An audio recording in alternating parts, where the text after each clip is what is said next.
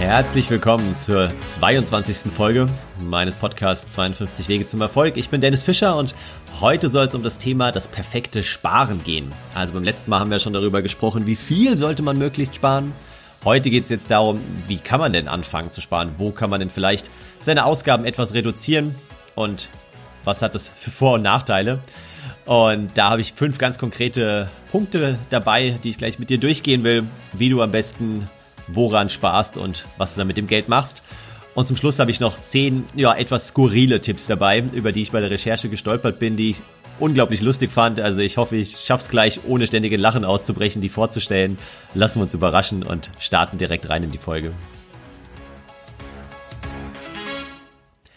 So, bevor wir zu den fünf äh, Aspekten, fünf Tipps und Tricks kommen, die ich schon erwähnt habe, gerade vielleicht so ein paar Zahlen, Daten, Fakten, ZDF nenne ich sie mal gerne, vorab. Ich habe eine Studie gefunden von der DZ Bank äh, vom April jetzt 2020, wo es eben darum geht, wie sich die Sparquote verändert in diesem Jahr und natürlich vor allem bedingt durch Corona. Und sie rechnen für 2020 mit einer Sparquote von 16 Prozent in Deutschland im Vergleich zu 2019, wo es 10,9 Prozent waren. Und das ist natürlich ja eine sehr ordentliche Steigerung und auch keine schlechte Sparquote. Allerdings, wenn man sich es nochmal anschaut, wie es letztes Jahr war und wie es meiner Meinung nach auch nach Corona wahrscheinlich wieder sein wird, wenn die Leute wieder mehr in Urlaub fahren, wenn sie sich dann doch vielleicht wieder größere Dinge anschaffen, wie Fernseher, Auto und so weiter, dann wird die Sparquote auch wieder runterfallen und diese 10,9 Prozent aus dem Vorjahr sind meiner Meinung nach jetzt nicht besonders viel, vor allem in unserer Generation, Generation Y, auch die nächste Generation Z, die eben ja mehr oder weniger ja selbst für ihre Altersvorsorge aufkommen muss. Wenn man da noch überlegt, von diesen 10,9 Prozent, das ist ja nicht alles Altersvorsorge sparen, sondern das sind ja auch Personen, die für den Urlaub sparen, fürs Auto eben, für andere Anschaffungen. Also wie viel bleibt dann da noch wirklich für die Altersvorsorge, für die Rente? Und deswegen ist meiner Meinung nach diese Quote von 16 Prozent gar nicht schlecht langfristig. Und da sollten wir auf jeden Fall auch versuchen, als Podcast-Hörer meines Podcasts hinzukommen, um einfach selbst und einigermaßen entspannt für die Rente vorzusorgen. Ich habe einen interessanten Blogartikel ähm, veröffentlicht. Ich glaube, Anfang des Jahres war das genau, wo ich bei der Verbraucherzentrale hier in München war und mich da habe beraten lassen. Daraus ist ein größerer Blogartikel entstanden. Den verlege ich dir gerne mal in den Show Notes, wenn du dann nochmal so ein bisschen tiefer reintauchen willst, auch in das Thema Altersvorsorge. Was mache ich da konkret und so? Dann kann ich dir den Blogartikel sehr empfehlen. Und noch so ein Argument, bevor wir gleich in die fünf Punkte gehen, ähm, warum wir eben auch gerade dieses Jahr viel sparen müssen. Das ist einfach der Punkt, dass wir halt kaum Zinsen bekommen. Also ich meine, das sehen wir ja auch sowohl auf dem Tagesgeldkonto als auch sonst irgendwo bei Festgeldanlagen gibt es quasi null Zinsen und die Aktien haben natürlich auch ganz gute Wertverluste erlitten. Also Gott sei Dank bin ich dann so im April auch nochmal eingestiegen und habe nachgekauft und deswegen geht es jetzt insgesamt wieder. Aber natürlich war das Depot erstmal 20, 30 Prozent bei mir auch im, im Keller.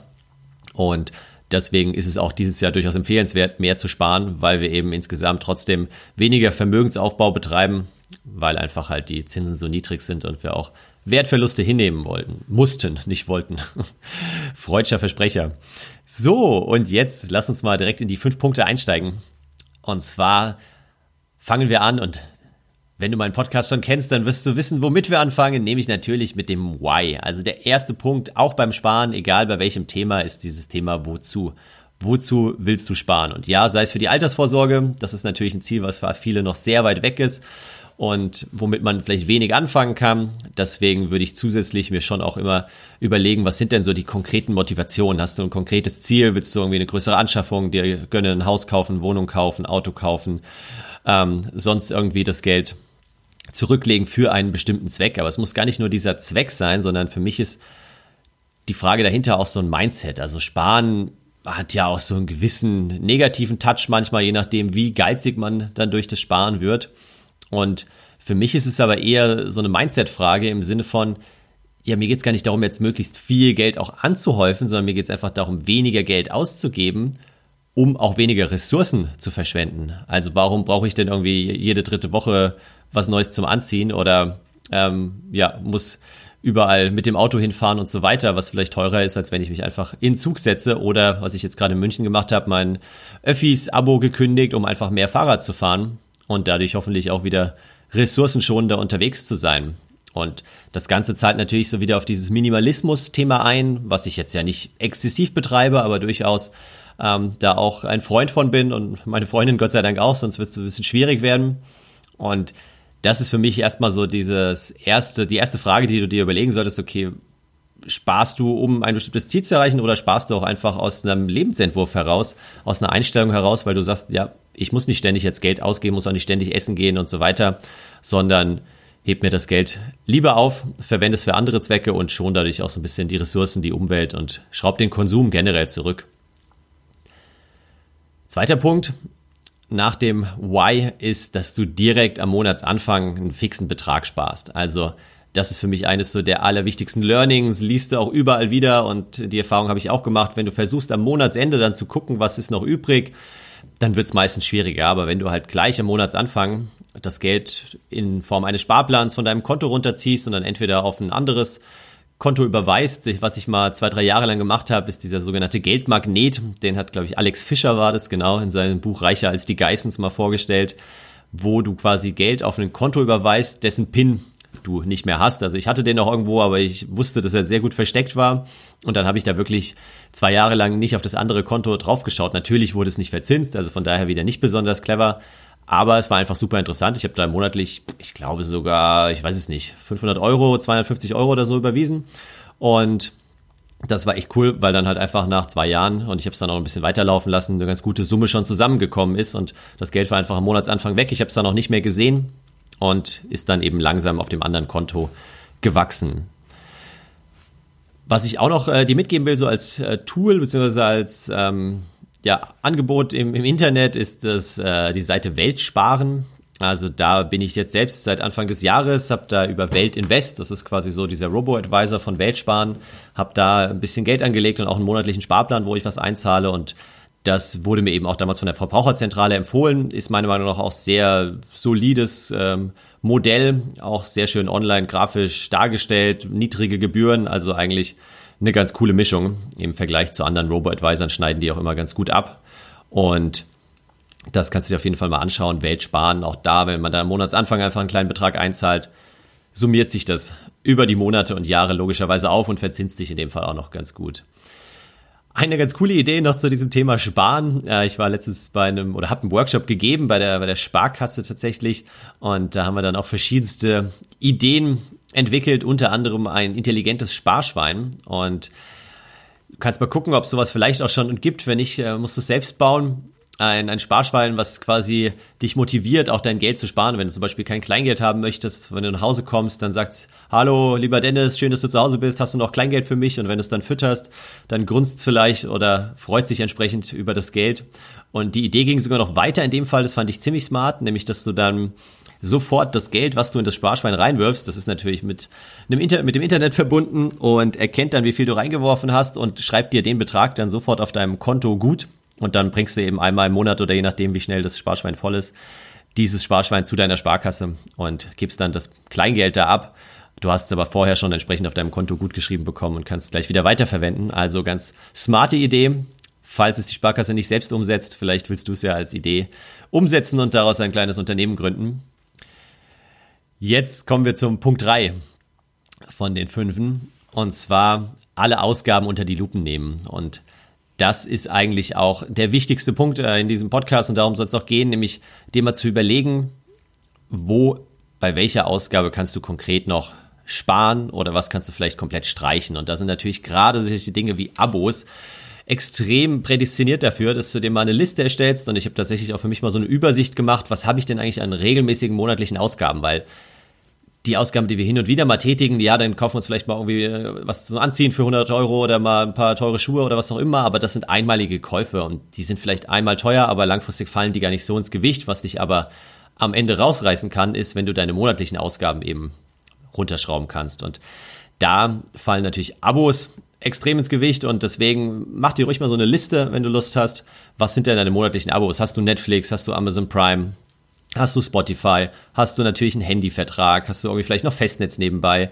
Also was geht da monatlich alles an Ausgaben weg und wo kannst du vielleicht entweder was komplett streichen, indem du sagst, ja, okay, brauche ich jetzt wirklich Amazon und Netflix oder verzichte ich auf eins von beiden?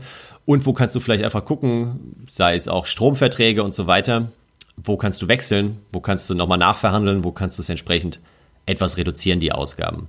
Also auch da Versicherung, Strom und so weiter. Eine ganz coole App, um diese Ausgaben mal wirklich zu tracken, ist Finanzguru. Die habe ich jetzt Anfang des Jahres auch mal verwendet. Für mich war sie nicht mehr so interessant, weil ich eigentlich schon einen ganz guten Überblick zu dem Zeitpunkt hatte, was bei mir quasi an regelmäßigen Ausgaben rausgeht, was an einmaligen Ausgaben rausgeht. Aber wenn du mal so einen initialen Aufschlag machen willst, kann ich dir die App echt empfehlen. Du musst natürlich äh, hier Zugriff auf dein Konto geben. Ähm, damit musst du einverstanden sein, aber dann analysiert sie halt ziemlich gut und hat da wirklich ganz smarte Algorithmen drin. Was sind quasi deine monatlichen Ausgaben, was sind quartalsweise Ausgaben, ähm, und was sind eben unregelmäßige Ausgaben, stellt es auch schön grafisch dar und dann kannst du halt sofort herausfinden über die letzten äh, Monate, drei Monate, glaube ich, ist kostenlos. Ich meine, wenn man es länger sich anschauen will, muss man dann wieder was zahlen. Aber das ist ja auch schon mal interessant, so über die letzten drei Monate ungefähr zu sehen, wie viel Geld gibst du für Lebensmittel aus, wie viel Geld gibst du für deine Mobilität aus, wie viel Geld gibst du für vielleicht Urlaub aus, wer weiß, wie viel Geld gibst du für andere Dinge aus.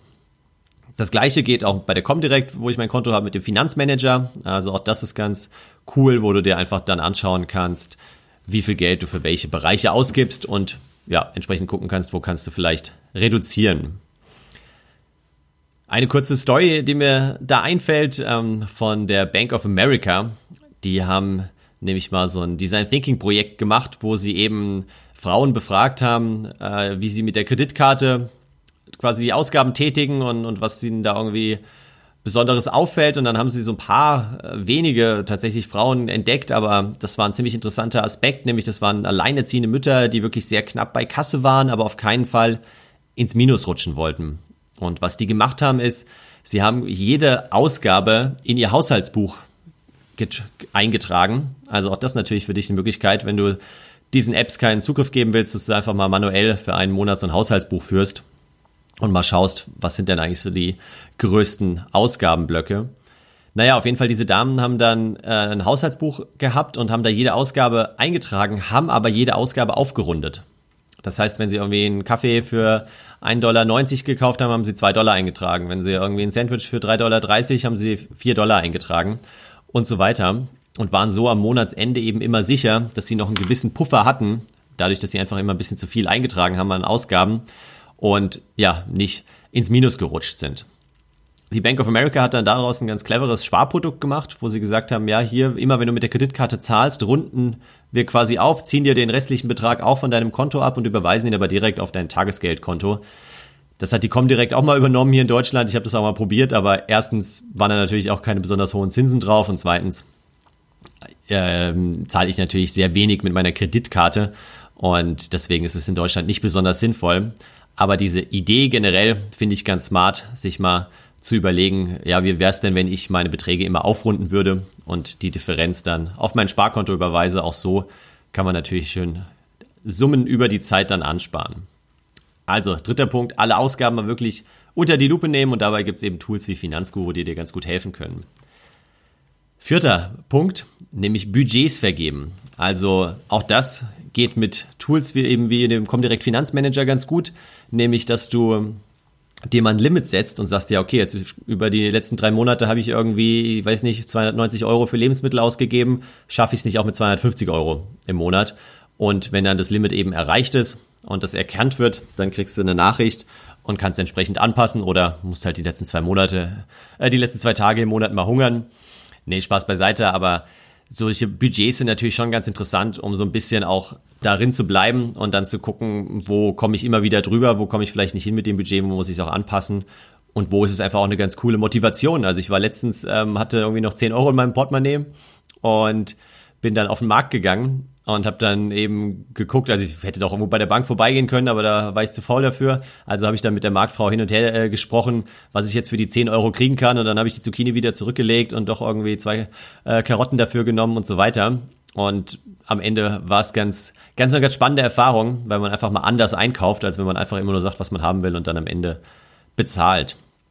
Und eine Challenge, die, die ich mir selbst immer wieder da gebe, ist ähm, wenig Bargeld abzuheben. Also generell will ich auch gerne möglichst viel mit Karte zahlen. Ich bin da ein riesiger Freund davon, dass ich einfach auch online dann tracken kann, wofür ich wie viel ausgebe.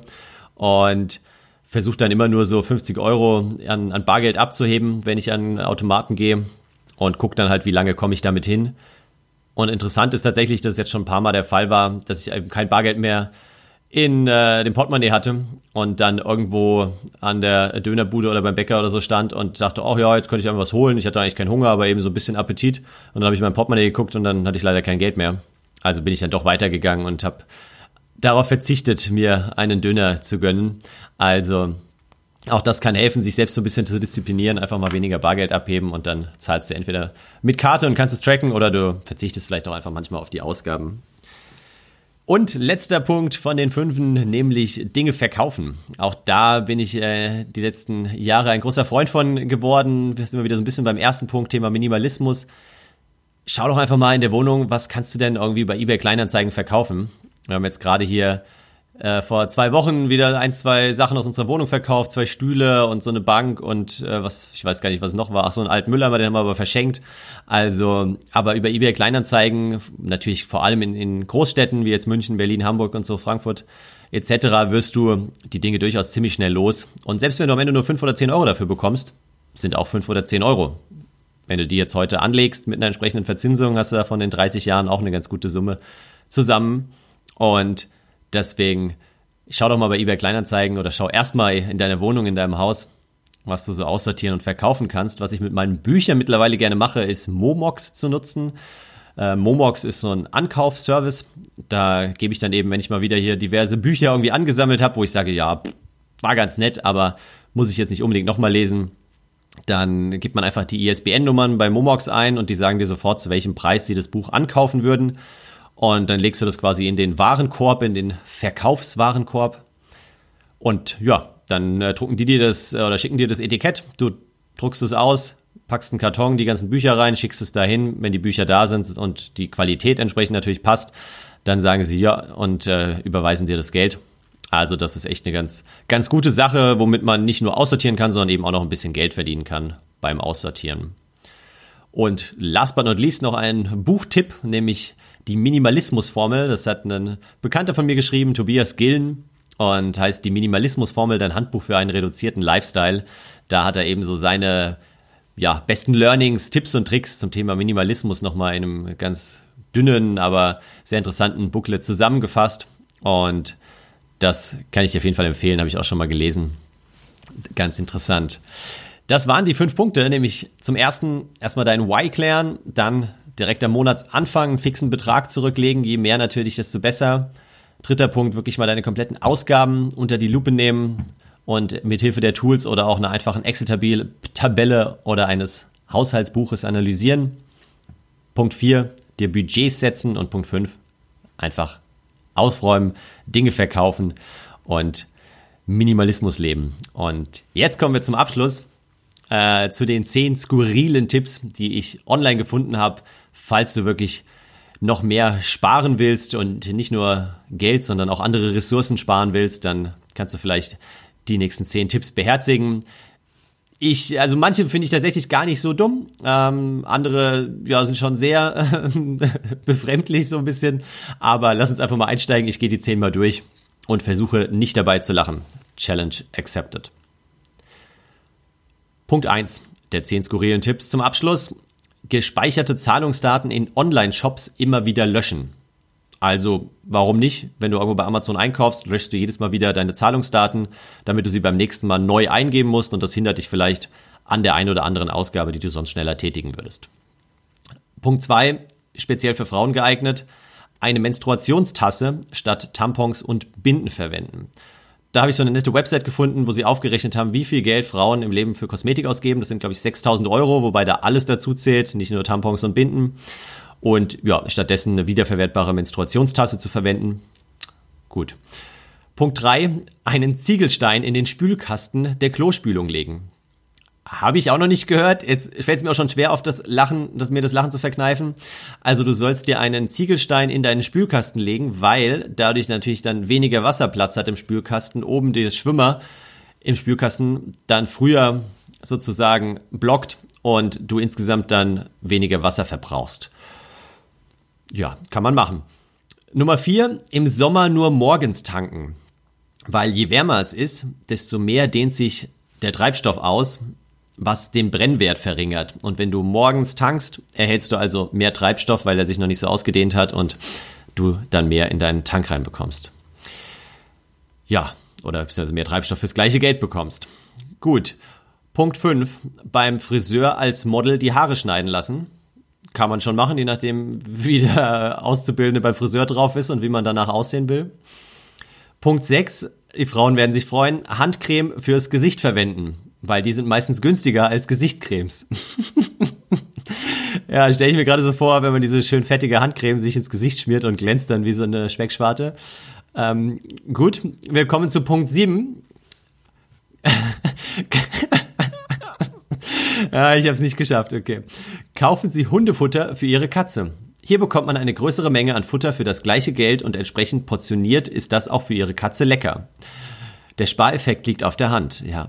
Also ich gebe dir nicht die ganzen dubiosen Quellen an, wo ich diese Tipps gefunden habe, aber ähm, Hundefutter für Katzen ist auf jeden Fall eine ganz gute Idee. Mal gucken, äh, ob die Katze das dann auch frisst.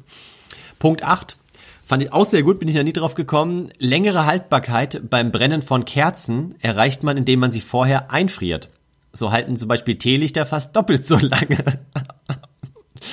ja, sehr geil. Da gehe ich jetzt immer zu Ikea, kaufe mir Teelichter, friere die dann haufenweise bei uns ein und dann verkaufe ich sie einfach weiter online als äh, Teelichter, die doppelt so lange brennen.